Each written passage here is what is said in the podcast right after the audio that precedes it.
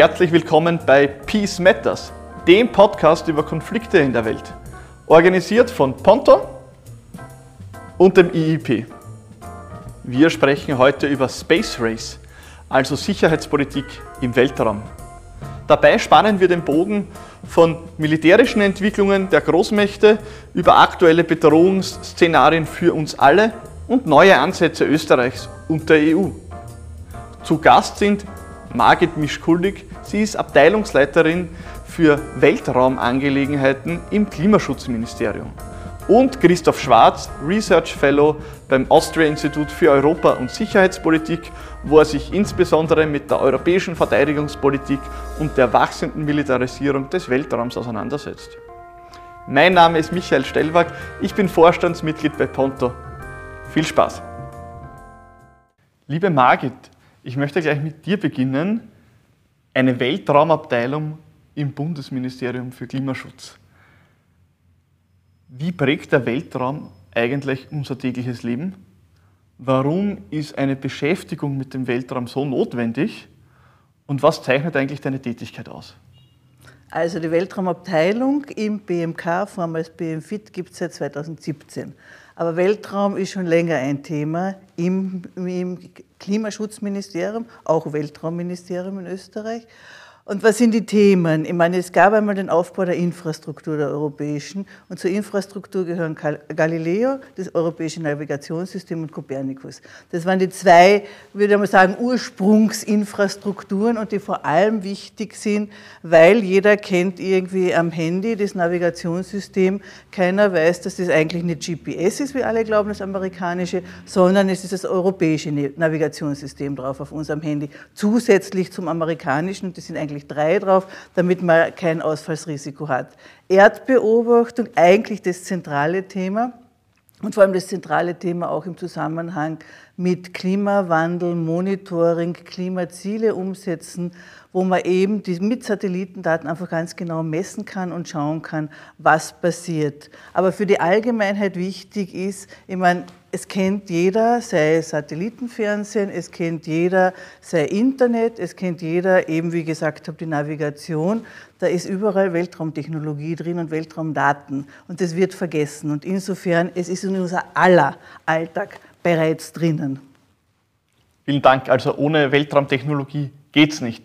Lieber Christoph, wir wollen uns ja heute insbesondere die sicherheitspolitische Dimension des Weltraums ansehen und stellen uns zu Beginn da die Frage, wie hat sich eigentlich der Weltraum zu einer Domäne der irdischen Kriegsführung und der militärischen Logik entwickelt? Warum ist der für die Kriegsführung und die internationale Sicherheitsordnung so bedeutungsvoll?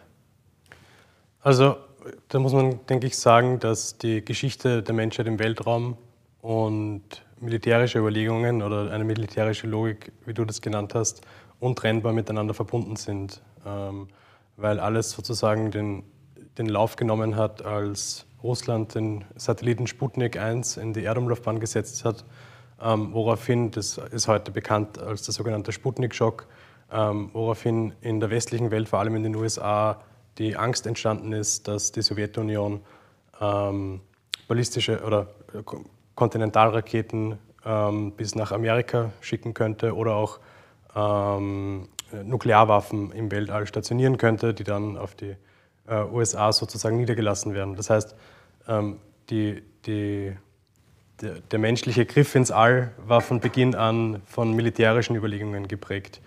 Ähm, dual, dual. Dual. Dual, Use sozusagen. Auch, ja, ja, natürlich, natürlich. Aber es war ein, ein, ein sozusagen ein großer Antreiber hinter den ähm, Aktivitäten, die zu der Zeit dann stattgefunden haben.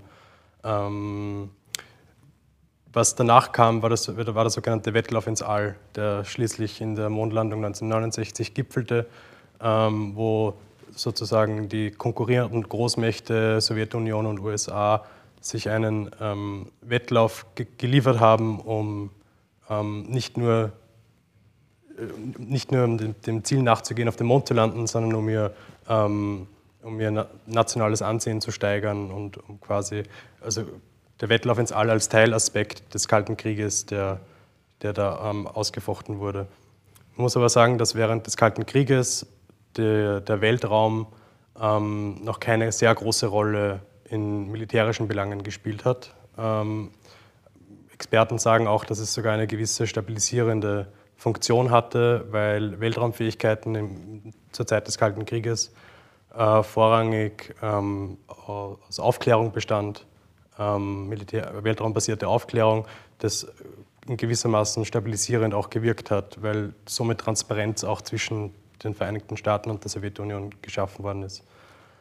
Ähm, das hat sich sehr schlagartig verändert in den frühen 90er Jahren im Zuge des Golfkrieges, wo die USA zum ersten Mal demonstriert haben, dass weltraumbasierte Applikationen ein, nicht nur ein sehr starkes ähm, strategisches Potenzial haben, sondern auch ein äh, militärtaktisches Potenzial haben. Also da wurde, wurden zum ersten Mal präzisionsgelenkte Munition eingesetzt. Ähm, äh, satellitenbasierte Kommunikation wurde zum ersten Mal sehr umfangreich in einem Krieg zur Anwendung gebracht ähm, und andere Anwendungen.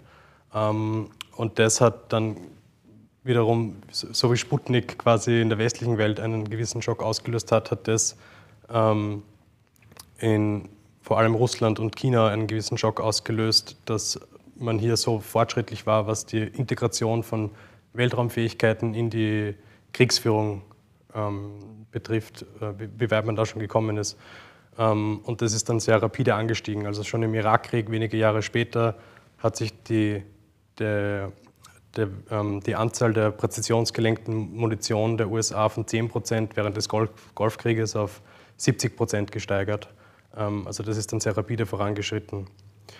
Und ähm, was man auch erwähnen muss in der militärischen Verwendung des Weltraums, ähm, dass es nicht nur darum geht, dass Staaten weltraumbasierte ähm, Infrastruktur für deren Kriegsführung verwenden, sondern dass gleichzeitig, das ging schon im Jahr 1958 los, Staaten sehr, viel, sehr viele Ressourcen ähm, darin investiert haben, ähm, weltraumbasierte Infrastruktur anderer Staaten zu beschädigen ähm, oder zu zerstören, sogenannte ASAT Capabilities, also Anti-Satellite Weapons.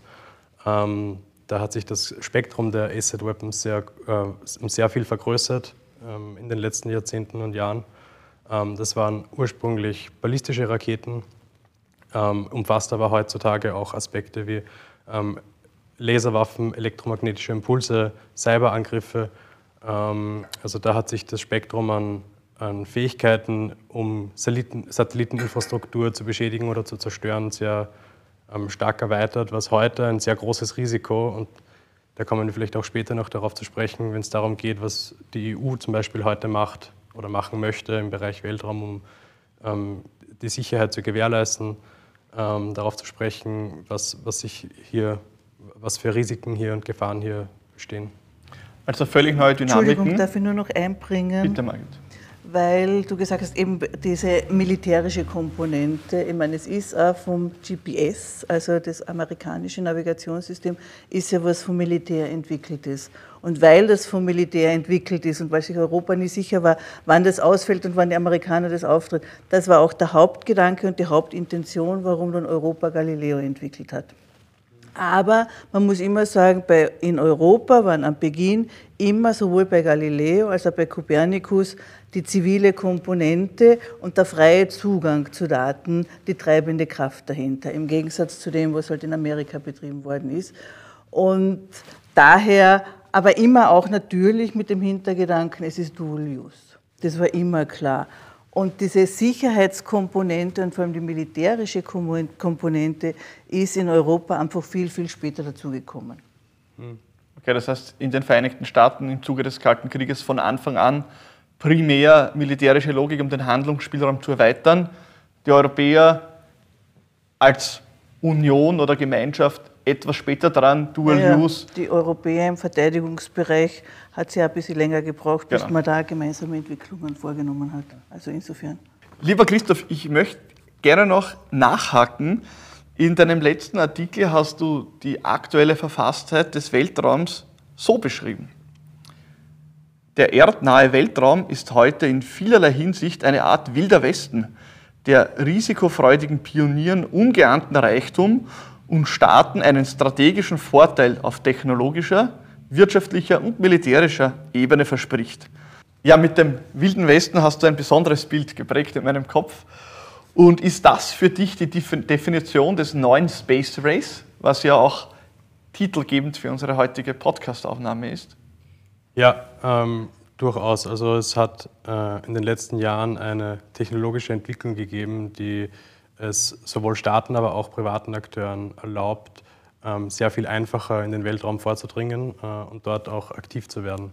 Ähm, das ist einerseits die Entwicklung, dass es heute sehr viel einfacher ist, in den Weltraum überhaupt zu gelangen, als das noch ähm, vor nicht allzu langer Zeit der Fall ist. Äh, zum Beispiel, wenn wir das Beispiel von äh, SpaceX nehmen, die Falcon 9 Rakete, Falcon Heavy Rakete von SpaceX kostet um das 20-fache weniger als noch das Space Shuttle gekostet hat. das ist das Unternehmen von Elon Musk, genau. richtig? Ja. Für, äh, für, einen Flug ins All.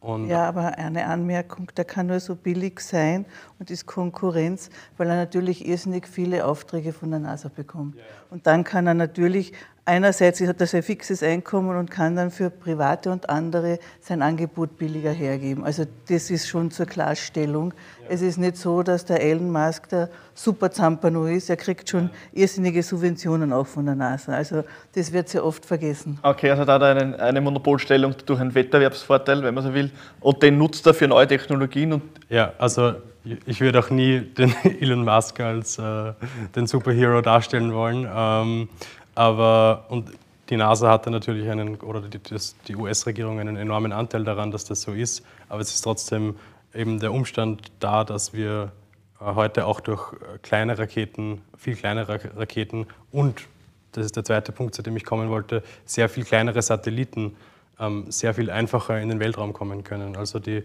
Satellitenbauweise hat sich in den letzten Jahren so stark weiterentwickelt, dass äh, heute Satelliten in der Größe einer, eines Schuhkartons mit sehr großer Leistung. Genau, 10 mal 10 cm sind die CubeSats. Meistens sind es 3 mal 10, also drei übereinander. Das sind die kleinen Satelliten, die auch in Österreich gebaut werden. Also viel kleiner als wie man es von den alten Satellitenschüsseln naja, am Haus Unterschied. kennt. Früher war es natürlich, ich meine, gerade diese Telekom-Satelliten, das sind diese großen Trümmer. Und die Telekom-Satelliten sind oben bei 32.000 Kilometer, damit sie natürlich auch diese Spannweite haben. Und jetzt gibt es, das hat es früher einfach noch nicht gegeben. Und daher hat man diese großen Trümmer gebaut. Die Galileo-Satelliten sind auch noch ein bisschen größer und sind deshalb auch weiter oben. Immer hängt es davon ab, welchen Radius man damit bespannt. Und jetzt gibt es die kleinen Satelliten, die da sind und die halt in diesem erdnahen Bereich, das man sagt, im Leo-Bereich, herumschwirren. Und davon gibt es jetzt einfach en masse. Und es wird immer mehr geben. Ja. Und damit gibt es natürlich das Problem, dass man da oben einfach, es ist schon dicht, es ist schon dicht, weil es halt einfach genug Rückstände gibt, die hier oben herumschwirren. Mhm. Und jetzt kommen diese neuen, vielen kleinen Satelliten dazu. Und wie du sagst, das ist ein bisschen ein wilder Westen, das stimmt schon. Ich meine, es gibt zwar das EU-Register und eigentlich müssen sich alle registrieren, die darauf kommen. Das wird so halb wahrgenommen oder halb umgesetzt. Es gibt auch auf UN-Ebene diese Long-Term Sustainability Guidelines. Und die sind aber das nur sind freiwillige, aber, aber, die sind freiwillige ja. Verpflichtungen und genau das ist das Problem. Ja. Aber ich meine, jetzt kommt auf EU-Ebene, ich meine, das erkennt man natürlich das Problem. Die Amerikaner machen mit ihren Artemis-Verträgen, das ist ja jetzt eben Mondmaß, ich meine, wo sie dann auch schauen, dass sie eben dieses Verkehrs-, Weltraumverkehrsmanagement, dass sie diese Regelung, die wird kommen. Es ist in aller Munde, es ist ein Thema. Und man muss irgendwie, wie für eine Luftfahrt, gibt es auch von der UN-Ebene gibt's Regeln, genauso muss man Regeln für den Weltraum finden. Und was es schon gibt auf EU-Ebene, also es gibt eben gerade wie es jetzt vorbereitet war, eben mit, dem, mit dieser äh, Weltraumstrategie für Verteidigung und Sicherheit. Ein Element da drin ist eben dieses Verkehrsmanagement. Ein anderes Element ist ein Weltraumgesetz, das auf europäischer Ebene kommen soll. Weil jetzt ist es so, ich glaube, in Europa sind es elf Mitgliedstaaten, die ein Weltraumgesetz haben. Das heißt, die Regeln, wie, wie es sein muss, wenn man Satelliten oder Weltraumobjekte, wie es so heißt, in den, in den Orbit bringt. Wir haben ein Weltraumgesetz, aber es gibt eben auf europäischer Ebene nur elf. Mitgliedstaaten. Und das ist dann, wird dann manchmal natürlich auch von den Unternehmen als Wettbewerbsverzerrung gesehen. Und wir hatten schon genug Anfragen, die nach Österreich kommen wollten und gesagt haben, ja, aber ihr habt, das, ihr habt eine Haftpflicht, ihr habt eine Versicherung. Müssen wir das wirklich zahlen? Woanders müssen wir das nicht zahlen. Und da hoffe ich dann schon, dass mit diesem EU-Weltraumrecht, zumindest auf europäischer Ebene, und dann braucht man natürlich auf internationaler Ebene eine Regelung, dass damit dann ein bisschen ein bisschen mehr Gleichheit und eine mhm. Balance hergestellt wird. Man spricht ja oft von dem Brussels-Effekt, dass Gesetzgebung in Europa auch Auswirkungen auf die internationale Ebene haben kann. Naja, weißt du, das, das ist im genau. Weltraumbereich auch. Nein, ich meine, das ist so typisch in Europa. Ich meine, es hat mit der, also es gibt ja immer beim Euro heißt es immer, na, wer ist der Mr. Euro in Europa? Und das sind die Mitgliedstaaten. Und genauso ist es auch im Weltraum. Weltraum ist ja äh, gemischte Kompetenz. Du hast die Kommission und du hast die Mitgliedstaaten. Und dann gibt es auf der anderen Ebene noch die Europäische Weltraumorganisation, also die ESA in Paris. Und das ist also ein Dreigeflecht, das nicht gerade wunderbar ineinander verzahnt ist, würde ich mal behaupten. Und eben, daher spricht Europa auch im Weltraum noch mit unterschiedlichen Stimmen. Und genau das ist das Problem. Aber es gibt eine neue Sphäre, wo es nicht nur Sicherheitsimplikationen gibt, sondern die man auch regulieren kann. Und da agiert so die Europäische Union. Du hast vorher von Verkehrsmanagement gesprochen. Wie kann man sich da vorstellen? Es ist ja nicht, auch wenn man glauben mag, unendlich viel Platz in dem Low Earth Orbit, sondern nur eine gewisse Anzahl. Wir sehen private Akteure, vielleicht auch mit staatlichen Zuschüssen, aber nichtsdestotrotz private Unternehmungen, die da ihr Glück probieren. Äh, staatliche Akteure. Kann man sich das so vorstellen? Neben dem klassisch militärischen wird es auch so einfach immer enger dort und dadurch entstehen Sicherheitsrisiken und die muss, denen meine, muss man sich jetzt annehmen, auch dein Haus zum Beispiel. Was wir ja nicht wissen, ist, wie viele militärische Satelliten oben sind. Ich meine, das ist ja ein, keiner gibt es Preis. Wir wissen, es sind welche oben, aber wir wissen nicht, wie viele es gibt. Was es jetzt gibt, ist auf europäischer Ebene diese Partnerschaft, wo Österreich jetzt auch dabei ist. Das waren einmal fünf Mitgliedstaaten, jetzt sind wir es, glaube ich, fünf, elf oder 15. Entschuldigt, dass ich es nicht genau weiß. Aber eben diese Partnerschaft, da geht es darum, dass man Weltraumobjekte verfolgt und beobachtet, dass man mal ein Register hat, um zu sehen, wer überhaupt da oben ist und wo die sind.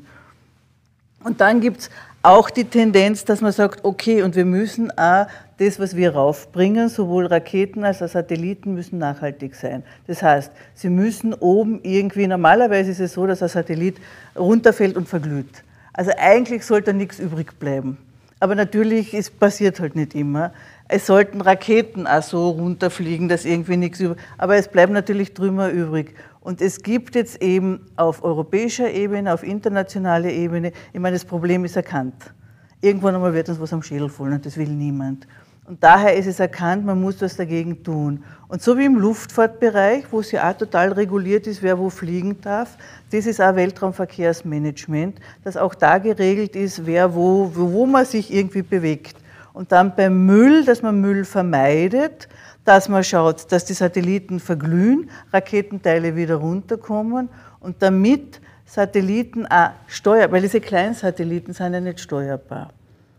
Das heißt, du hast da was oben und das ist irgendwie, das kannst du nicht mehr bewegen. Aber es gibt zum Beispiel aus Österreich, es gibt österreichische Unternehmen, die haben ein Antriebssystem für kleine Satelliten entwickelt. Das heißt, die kann man dann steuern. Da kann man erstens einmal zwischen, also nicht zwischen dem Orbit, das, wirst du, also das Ziel ist ja schon auch, dass du zwischen den Orbits hin, aber dass du einfach ausweichen kannst, okay. weil sowas wie die internationale Raumfahrtstation hat irrsinnig große Löcher. Also die hat einfach Einschussdinger und das kommt von den Müll und muss auch oft ausweichen. Die ist steuerbar, aber die muss dann auch oft ausweichen, damit sie irgendwelchen Objekten, Teilen entkommt sozusagen. Aber die ist schon sehr durchlöchert durch das, was da oben einfach alles noch herumfliegt. Also wir haben da ganz ja, greifbare Sicherheits... Ähm Bedrohungen oder zumindest Szenarien, die möglicherweise etwas es abwerfen können? Es sind Bedrohungen, aber ich meine, es gibt ja noch andere. Es gibt ja nicht nur den ja. Müll. Ja. Es gibt der Weltraumwetter, also diese sphärischen Dinge, die ja auch uns bedrohen und irgendwelche Auswirkungen haben. Und die Auswirkungen haben können, dass das Telefon, die ganzen Leitungen ausfallen, dass die Energie ausfällt. Also es gibt mehr Bedrohungen noch als das nur der, der Weltraummüll. Was ich vielleicht nur ergänzen würde beim Thema Weltraummüll, ähm, ist der sogenannte Kessler-Effekt, der entstehen kann, wenn ähm, eine gewisse Schwelle erreicht wird, wo quasi Müll auf Müll oder Müll auf andere Satelliten oder sonstige Objekte im Weltraum trifft, die wiederum mehr Trümmer erzeugen, die wiederum mehr Trümmer erzeugen und ein sogenannter Kaskadeneffekt genau, Kaskade. entsteht. Domino. Genau, der gewisse Orbits für lange, lange Zeit komplett unbrauchbar machen würden. Und wenn das Orbits betrifft, die kritische Infrastruktur, und ich glaube, für die meisten ist das der Fall wahrscheinlich, ähm, Obwohl die kritische Infrastruktur, also das, was, also was militärisch Satelliten, die sind einfach derzeit noch weiter oben, die sind nicht im Leo. Mhm. Aber, aber, sie kommen. Aber, jetzt, sie kommen aber Galileo zum Beispiel jetzt ist Low Earth Orbit. Nein, nein, nein, nein, nein, nein. Okay. Galileo ist oben. Ah, ja. Galileo, okay. du brauchst die große Bandbreite. Im Low Orbit, was man jetzt in den Low Orbit bringen will, das ist jetzt, was jetzt letztes Jahr verabschiedet worden ist, ist diese sichere Konnektivitäts- Verordnung, also wo man schaut, dass man sicheres Internet herstellt, eben ausgehend vom Krieg in der Ukraine, wo eben das Internet für die, für die Ukraine sichergestellt worden ist über Satelliten, hat Europa reagiert und gesagt, sowas brauchen wir auch. Wir brauchen auch. Und die Idee ist, dass man da eben jetzt fürs Internet und für die Kommunikation zum ersten Mal im Low Orbit, also im niedrigeren Bereich, durch Kleinsatelliten, da diese Sicherheit, diese Kommunikation sicherstellt sicher. Und die Idee ist, dass man A, das mit Quantentechnologie und Quantenverschlüsselung verbindet. Also das wäre das Langzeitziel. Aber das ist erstmals im Low-Orbit und im Low-Orbit deshalb, weil man halt erstens einmal viele kleine raufschickt und damit dann die Ab weil du brauchst dann da oben viele kleine, sonst kriegst du die Abdeckung nicht zusammen über okay. den Globus. Und du hast dann auch, ich meine, die kleinen, ist relativ günstig zum Herstellen und relativ günstig zum Raufbringen. Und du kannst dann immer wieder neu, sehr rasch neue Technologie dann wieder raufbringen. Hm. Okay. Das ist die Idee dahinter. Lieber Christoph, aktuelle Entwicklungen Volksrepublik China, Indiens und Russland, was ist da zu beobachten im Weltraum? Also in den drei von dir genannten Staaten, genauso wie in ähm, sehr vielen anderen Staaten, äh, genauso wie in Europa, genauso wie in den USA ähm, und noch einigen anderen ist ein Phänomen zu erkennen, dass aufgrund der neuen technologischen Mittel, denen die Staaten zur Verfügung stehen, eine viel stärkere Hinwendung zum Weltraum auch in militärischen Aspekten vollzogen wird. Ähm, das ist einerseits dadurch erkennbar, dass in den verschiedenen Staaten die militärischen Strukturen auch dahingehend reformiert wurden, um diese Hinwendung zum Weltraum äh, zu verdeutlichen. Dass zum Beispiel eben in China, äh, auch in Russland, in Indien, in den USA ähm, eigene Streitkräfte in den Streitkräften ähm, ähm, gemacht wurden, die sich nur und dezidiert mit dem Weltraum beschäftigen. Ähm, das ist zum Beispiel die People's Liberation Army Strategic Support Force in China, ähm, die viel belächelte Space Force von Trump in Amerika, also nicht von Trump, aber die unter Trump eingeführt wurde in Amerika. Ähm, aber auch in Europa ist man von dem Trend nicht ausgenommen, dass man erkannt hat, dass man sich vielleicht mit mehr Seriosität dem Thema äh, Sicherheit und Weltraum auch, auch zuwenden muss. einfach aus dem Grund auch, dass die Bürger Europas, aber das gilt nicht nur für die Bürger Europas, sondern für die Bürger weltweit ähm, sehr stark angewiesen sind auf militärische, äh, auf, auf weltraumbasierte Applikationen und dadurch Gesellschaften auch gewissen Vulnerabilitäten ausgesetzt sind. Ähm, da ist man drauf gekommen, dass es eine gute Idee wäre, sich stärker auch um den Schutz und die Sicherheit dieser, dieser Infrastruktur zu kümmern.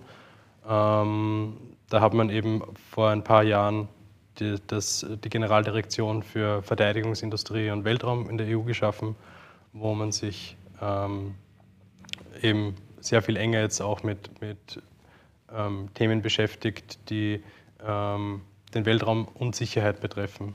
Äh, es wurde auch vor kurzem die EU-Weltraumstrategie für Sicherheit und Verteidigung ähm, veröffentlicht, die, soweit ich weiß, noch nicht durch den EU-Rat ist. Darin geht man sehr konkret darauf ein, was man in Europa tun will, um eben ähm, besser, auf die Gefahren im Weltraum vorbereitet zu sein, die auch daher rühren, dass eben Staaten, wie vorhin schon angesprochen, China, Russland, ähm, aber auch andere ähm, sehr weit in der Entwicklung von Fähigkeiten sind, die, äh, mit denen man potenziell sehr viel Schaden anrichten könnte im Weltraum.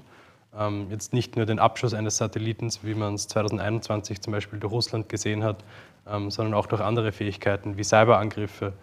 Äh, zu Beginn des Ukraine-Krieges hat Russland einen enormen Cyberangriff auf eine Satellitenkonstellation gestartet, mit der die ukrainischen Streitkräfte kommuniziert haben, ähm, was auch zu einem sehr weitflächigen Ausfall von Windrädern in der Europäischen Union geführt hat.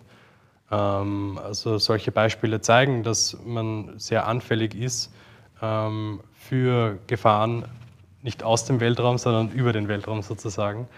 Ähm, und da gilt es, sich besser darauf vorzubereiten. Und ein, ein, ein Thema im Zusammenhang eben mit Cyber und Sicherheit ist eben diese Quantenverschlüsselung. Also an der jetzt eben auch gearbeitet wird, sowohl auf ESA-Seite als auch auf der EU-Seite, wo man eben schaut, dass man die terrestrischen Sachen zusammenbringt und dann aber für die Quanten, du brauchst am Boden was und für die Quantenkommunikation brauchst du auch im All was. Und die entsprechenden Satelliten und dann die Schlüsselübertragung. Iris 2, glaube ich, soll das heißen. Das ist jetzt diese sichere Konnektivität und Iris 2 ist sowohl terrestrisch als auch Quanten. Es ist beides drin vorgesehen. Mhm. Weil man braucht auch beides. Ja. Und weil du früher gesagt hast, Sicherheit, das stimmt, Sicherheit und gerade im Verteidigungsbereich, aber eben es ist einfach weltweit dieses Phänomen zu sehen, dass Weltraum auch ein Thema im Verteidigungsbereich wird. Und das ist eben eine der, ich weiß nicht, fünf oder sechs oder sieben, ich weiß nicht, wie viele Aufgaben oder Domänen die NATO hat. Mhm. Und Weltraum ist auch eben eine, jetzt eine Domäne für die NATO, das es früher nicht war. Und um zur Kommission und der Generaldirektion, ich meine, das ist entstanden, wie die neue Kommission entstanden ist und dann gibt es halt neue Namen für die Generaldirektionen. Im Mai haben wir, oder nächstes Jahr haben wir die nächsten Wahlen. Schauen wir mal, wie dann die nächste Generaldirektion, mit die sich mit Verteidigung und Weltraum oder getrennt beschäftigen wird und wie die heißen wird. Also rasante Dynamiken im Weltall, Großmachtprojektionen und die österreichische Weltraumstrategie 2030 Plus. Das ist die Antwort Österreichs auf diese Entwicklungen. Du hast maßgeblich daran mitgearbeitet. Was steckt dahinter? Das ist schon die Antwort auf die Zukunft, aber was in der Weltraumstrategie 2030 Plus nicht drin ist, diese Sicherheits- und vor Verteidigungskomponente ist nicht drin. Und unsere Strategie ist eben Weltraum, also Mensch, Klima, äh, Wirtschaft. Weltraum ist für alle da und eben wie schon der Titel heißt, es ist für die Menschen, es ist für die Wirtschaft und es ist das Klima. Das sind quasi die drei, drei roten Linien, die durch die Strategie gehen. Und was wir wollen ist, wir wollen erstens einmal einen dynamischen Weltraum und einen starken Weltraumsektor in Österreich. Und wir haben gerade jetzt unsere Weltraumstrategie und unsere Weltraum Erhebung des Weltraumsektors abgeschlossen. Das Problem, das es gibt in Europa generell, in allen Mitgliedstaaten, ist, es gibt von der Statistik Austria wird der Weltraumsektor nicht erhoben. Also es ist nicht so, dass du sagst, es ist die Autoindustrie und dann weißt, wie viel das ist, sondern es ist statistisch noch nicht erfasst in keinem Mitgliedstaat weil er die Definition so schwer ist, was der Weltraumsektor ist, weil wir haben Upstream, also alles, was du hast, die Raketen und die Satelliten, die ganze Technologie, die da drin steht, ist ein Bereich. Dann hast du Midstream, ist das, was man heißt, okay, das mit dem Satelliten und dem Boden kommuniziert, zwischen Satelliten und Raketekommunikation. Und dann hast du den Downstream, das ist da, wo Anwendung von den Weltraumdaten und das sind einfach drei sehr schwer, vor allem der Downstream-Bereich, schwer, sehr schwer abzugrenzen. Was gehört da und welche Unternehmen gehören da wirklich dazu? Und wir haben eben gerade den Sektor erhoben und wir haben in Österreich ungefähr 150 Unternehmen. Und wir haben die 150 Unternehmen, haben 1300 Beschäftigte und die erwirtschaften 200 Millionen Umsatz in Österreich, was ja nicht so wenig ist. Also wir haben einen wachsenden Sektor und der soll weiter wachsen ein Ziel. Ein anderes Ziel ist, wir sind im Wissenschaftsbereich sehr aktiv auch und sind an diesen ganzen ESA, NASA und Missionen, es ist österreichische Technologie beteiligt und dann auch an der Auswertung von diesen äh, Erkundungen, die es da gibt, ist auch Österreich beteiligt. Das ist das zweite Ziel. Das dritte Ziel ist, wir wollen dass eben Weltraumdaten in die breite Anwendung kommen. Wir wollen, wir brauchen Talente und Diversität, weil immer an allen mangelt es an genügend äh, äh, Personen, die arbeiten wollen in den Unternehmen. Dann brauchen wir natürlich die Kommunikation mit, den, mit der breiten Bevölkerung, weil noch immer sehr wenig wissen, was Weltraum eigentlich wirklich ist. Und das sechste Ziel ist eben Nachhaltigkeit, sowohl im Sektor als auch da oben. Und da kommen wir dann wieder zur Weltraumdiplomatie zu sprechen, die wir in Wien haben, mit dem UN-Weltraumbüro, mit dem ESPI, mit diesem European Space Policy Institute, das wir in Wien haben. Und eben also Nachhaltigkeit im Sektor, dass auch nachhaltig produziert wird von denen, die Weltraumtechnologie produzieren oder Raketenteile und Satellitenteile und dann aber auch, dass da oben nachhaltig damit umgegangen wird, was wir da oben haben, nämlich unseren Near Earth Objects und äh, Umgebung, dass da nichts passiert für uns alle. Also Mensch, Klima, Wirtschaft, Wirtschaft. die Strategie. Und sag in deiner Tätigkeit, du hast ja erwähnt, die, die Thematik wird breiter. Hast du auch selbst Kontakt mit Sicherheitsbehörden, zum Beispiel mit dem Verteidigungsministerium? Wir sind, im engen, wir sind im engen Austausch. Also ich würde sagen, wir sind in Österreich mit fast allen Ministerien, eigentlich mit allen im engen Austausch. Es ist irgendwie, und es gibt ja auch von Copernicus, es gibt von Galileo so Krisenmanagement und Krisenservices. Also so wie bei Hochwasser kann man auf Satellitenbilder schauen. Es ist nur, wird wenig angewandt. Also wir haben im Innenministerium eine Stelle, die das anwenden soll. Das ist unser schwacher Punkt, also da wird noch wenig angewandt. Aber es gibt jetzt, Gott sei Dank, Corona-bedingt, gibt es so ein Krisenmanagement oder so einen Krisenstab, wo sich alle Ministerien zusammenfinden. Und jetzt fangen wir an, dass wir da auch in dieses Krisenmanagement, und jetzt haben wir am 4. oder 5. Oktober, haben wir erstmals mit den österreichischen Akteuren, mit allen, wo wir präsentieren, was Weltraumdaten wo bringt und welche Bedrohungen es ergibt, vor denen wir uns schützen müssen. Aber was es auch bringt, um in Krisenfällen zu helfen und schnell reagieren zu können.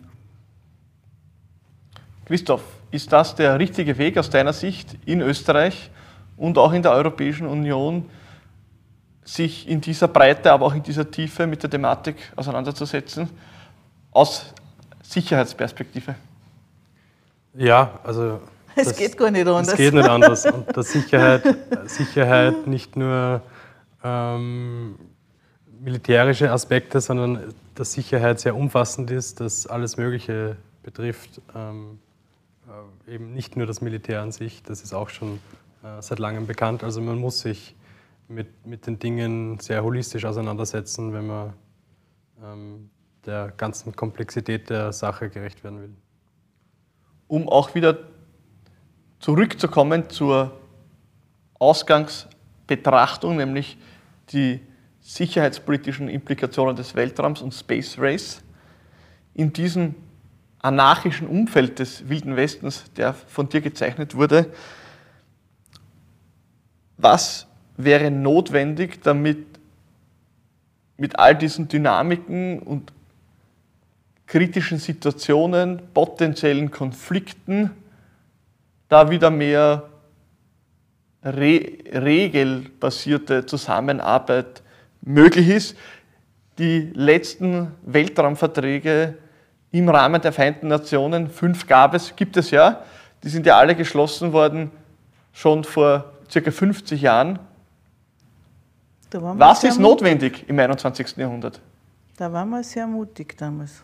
Ja? Ja, ja finde ich schon. Das stimmt. Und, aber wenn man sich die heutige Situation ansieht, wenn man sich ansieht, wie, ähm, wie viel Goodwill auf, ähm, jetzt sozusagen vorhanden ist zwischen den Großmächten, ähm, sich an einen Tisch zu setzen und Lösungen zu erarbeiten, die jetzt nicht nur nationalstaatlich äh, von Vorteil wären, sondern die für die gesamte Menschheit Vorteile brächten, ähm, dann sind die Aussichten, glaube ich, eher düster in den nächsten Jahren, hier wirkliche Fortschritte erzielen zu können. Also ähm, unter den aktuellen Vorzeichen glaube ich, dass es sehr, sehr schwierig sein wird, hier konkrete Fortschritte zu machen. Ähm, allein weil das Vertrauen zwischen den Großmächten und das Vertrauen war während des Kalten Kriegs auch nicht sehr groß, aber ähm, vielleicht noch größer, als es heute ist. Ich, es ich, gibt, ich, Entschuldigung, dass ich die unterbreche, ja. aber es gibt schon Hoffnungsschimmer. Es gibt ja nächstes Jahr auf UN-Ebene das Summit of the Future, also wo der Generalsekretär der UNO quasi sein Arbeitsprogramm für die nächsten Jahre festlegt. Und da ist erstmals, und ich finde, das ist schon ein großer Erfolg, und da wird schon noch was passieren. Weltraum ist ein Thema im Summit A auf UN-Ebene, auf der Future, und da gehört es ja hin. Also es gehört auf diese internationale Ebene und es ist drin. Und das finde ich ist schon einmal ein sehr, sehr guter Schritt. Es ist kein leichter Schritt ja. dorthin, aber es ist drin und es wird drin sein. Und sowas wie eben Weltraumverkehrsmanagement wird dort vorkommen. Und das ist super. Das ist schon einmal wirklich ein guter Schritt. Aber die Governance dorthin ist natürlich extrem schwierig. Ich glaube, es wird eben diese kleinen Schritte brauchen. Und ich glaube vor allem, dass Europa hier die Funktion hat, ähm, zum, zuerst mal die Dinge, die man global gesehen äh, haben möchte, selbst umzusetzen und quasi mit gutem Beispiel voranzugehen. Das heißt auch schon national und eben auf europäischer Ebene Dinge wie Weltraumschrott sehr ernst zu nehmen und selbst auch Lösungen zu erarbeiten, wie das ähm, wie besser damit umgegangen werden kann und dann auch probieren, ähm, quasi andere Staaten auf unsere Seite zu bekommen, wenn es darum geht, gemeinsam Lösungen zu erarbeiten. Ähm, also wir erleben faszinierende Dynamiken.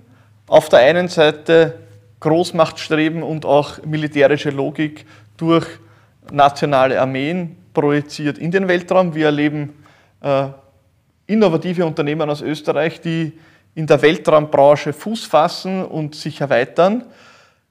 In Österreich haben wir ein Weltraumgesetz, auf europäischer Ebene kommt ein Weltraumgesetz, was uns zuversichtlich stimmen kann. Mit der neuen Kommission kommen hoffentlich auch neue politische Schwerpunkte, die auch nach oben sehen werden. Und dann natürlich ein ganz besonders wichtiger Termin im nächsten Jahr, im September 2024, wo der Generalsekretär der Vereinten Nationen in seinem Summit for the Future auch einen Schwerpunkt setzen wird, wo die Sicherheit im Weltraum zum ersten Mal eine große Priorität hat. Also wir können zuversichtlich in die Zukunft schauen.